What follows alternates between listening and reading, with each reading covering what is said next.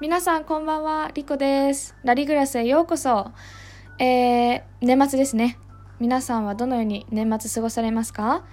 私は最近アルフォンソ・クアロ監督のローマという映画を見ました。ローマは1970年代メキシコの住み込みの家政婦と彼女が世話をしている家族の人生にフォーカスした社会派の映画です。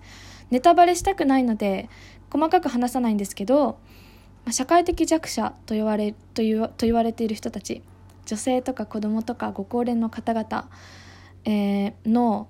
人間的な強い部分みたいなのをとても繊細に美しく描写していて本当に素晴らしい映画でした。彼女たちの人生をローマでローマを通して見て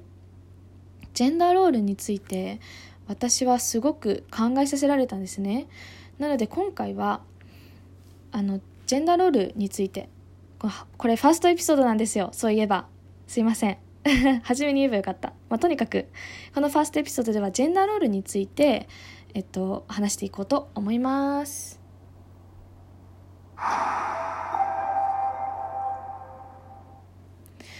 まずはじめに世界と日本の統計を見ていきましょう。キャロライン・クリアドベレス著インベズボボメンによれば実に世界の75%の無給の家事育児労働は女性に担われていると言われています。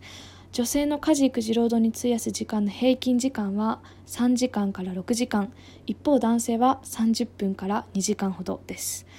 では日本ではどうなのか。総務省の社会生活基本調査によると2018年の時点で6歳未満の子供を持つ家庭のうち女性が1日に費やす家事育児労働の平均時間は7時間32分。男性は1時間23分でした。日本人女性の1日の日本人女性の1日の家事育児労働時間は世界平均を1時間以上上回っていることが分かります。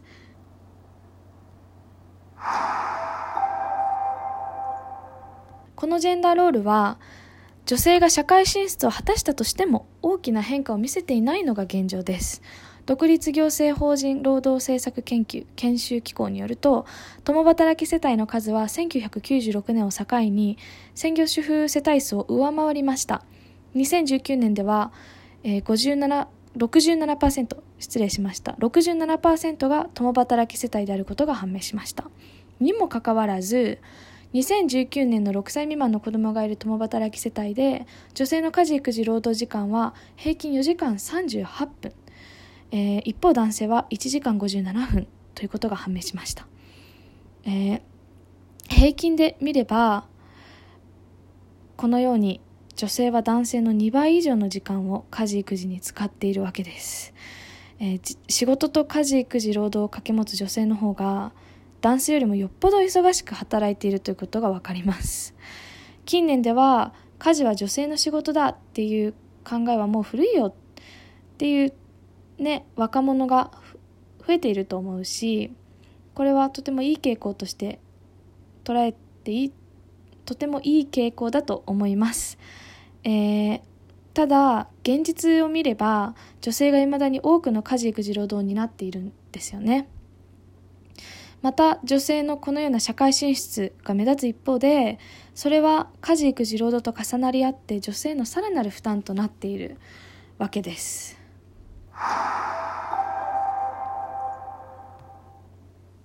ここからは日本の専業主婦について話していきたいと思います、え誰のおかげで食っていけると思ってんだ？誰のおかげで生活できてると思ってんだ？っていうセリフみんなは聞いたことありますか？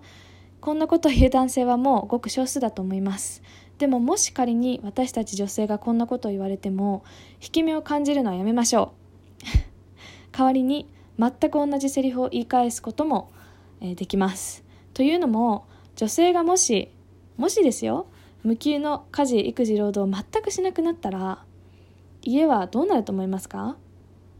豚小屋のように汚くなると思います。あとなんだろう送り迎えができなくなって子供が幼稚園に行けなくなるし買い出しがなくなって食べるものもなくなる。洗濯物や洗い物が増える一方もちろんアイロンがけもなくなって世の男性はシワシワのシャツとかスーツを着て仕事に行かなければならない。などなど。言い出したら本当にキリがないです。私が最近読んでいる本「インビズボブメン」から言葉を借りると専業主婦が家事を辞めたら家どころか国が機能しなくなる事態に陥ると。もう本当に全く疑問はないです。本当にその通りだと思います。だって今生活に必要なものの本当に多くのものが専業主婦の人によって担われているわけじゃないですか。そう思うと専業主婦の方の仕事って本当に偉大ですよね。で私があのこの「インビジブル・メン」で読んだことなんですけど1975年だったかな？の10月24日にスウェーデンノルウェーだったかもしれないです。すいません。スウェーデンかノルウェーで世の女性が家事育児労働を全くしないっていうあストライキを起こしたんですね。で実に90%以上の女性が参加したのかな？でその時に何が起こったかっていうとやっぱり本当に国中が混乱に陥ったらしいです。そのそれこそ子供が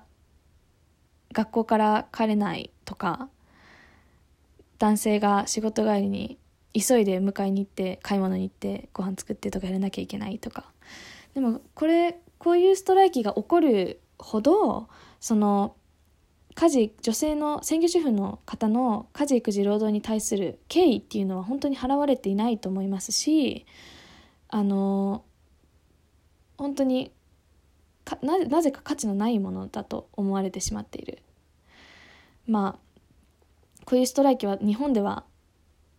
多分歴史上起こったことはないと思いますがこういうことをする価値は本当にあるんじゃないかなと思います。はい。えー、もう一つこの専業主婦の方々に対する問題があってそれは何かというと自由時間が全くないということなんですね。ほとんどない。えー、2019年の内閣府の調査によると、まあ、日本世帯の33%が専業主婦世帯でした。でこのうち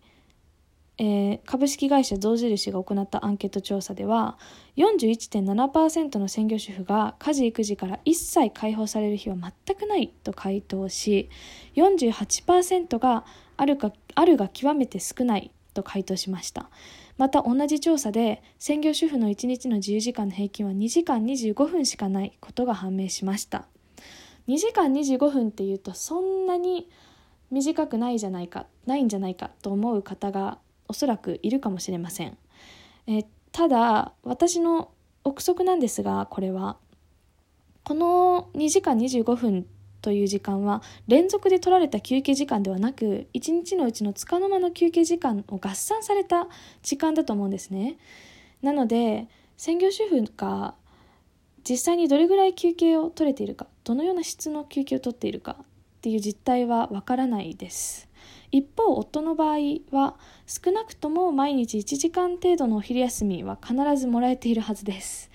そう思うとここでもジェンダーロールによる生活の質の差っていうのが出てきていますよね。とても不平等だと思います。もちろん職種や状況によって男性の自由時間も同等に短い場合もあると思うんですよ。ただ一般的には専業主婦の女性の方がはるかに休憩時間が少ないことが分かります。専業主婦の方の世間的なイメージってなんだろう。比較的楽をしているみたいな。そういうふうに思われがちだと思うんですが実際彼女たちは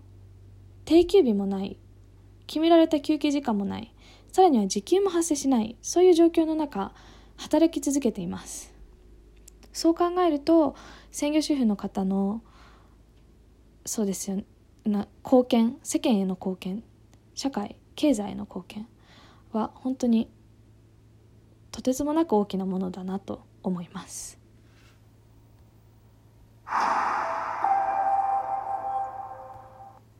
はい、えー、というわけで家がくつろぎの場こういうこの概念は実は男性目線で一方的かもしれません多くの共働き世帯の女性にとって家はもう一つの仕事場であり専業主婦の女性にとっては年中無休の労働を強いられるただの箱に過ぎないかもしれないのです。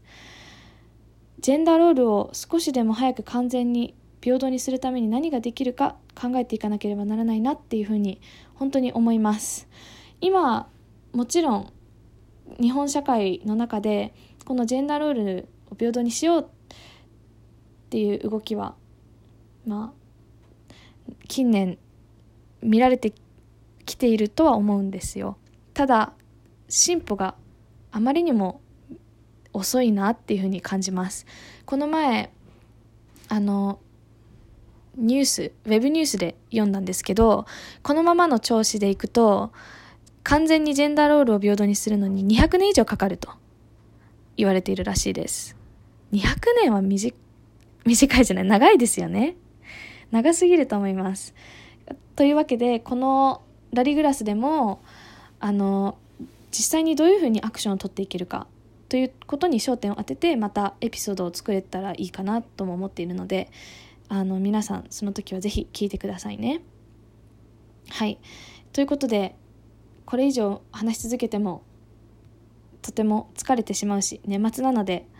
今日はこれで終わりにしようと思います。えー、ファーストエピソードでしたが皆さんどうでしたでしょうか？ちょっとたどたどしいところもあったと思いますが最後まであの聞いてくれて本当にありがとうございます。では皆さん良いお年を、えー、2021年にまた会いましょう。ではさよなら。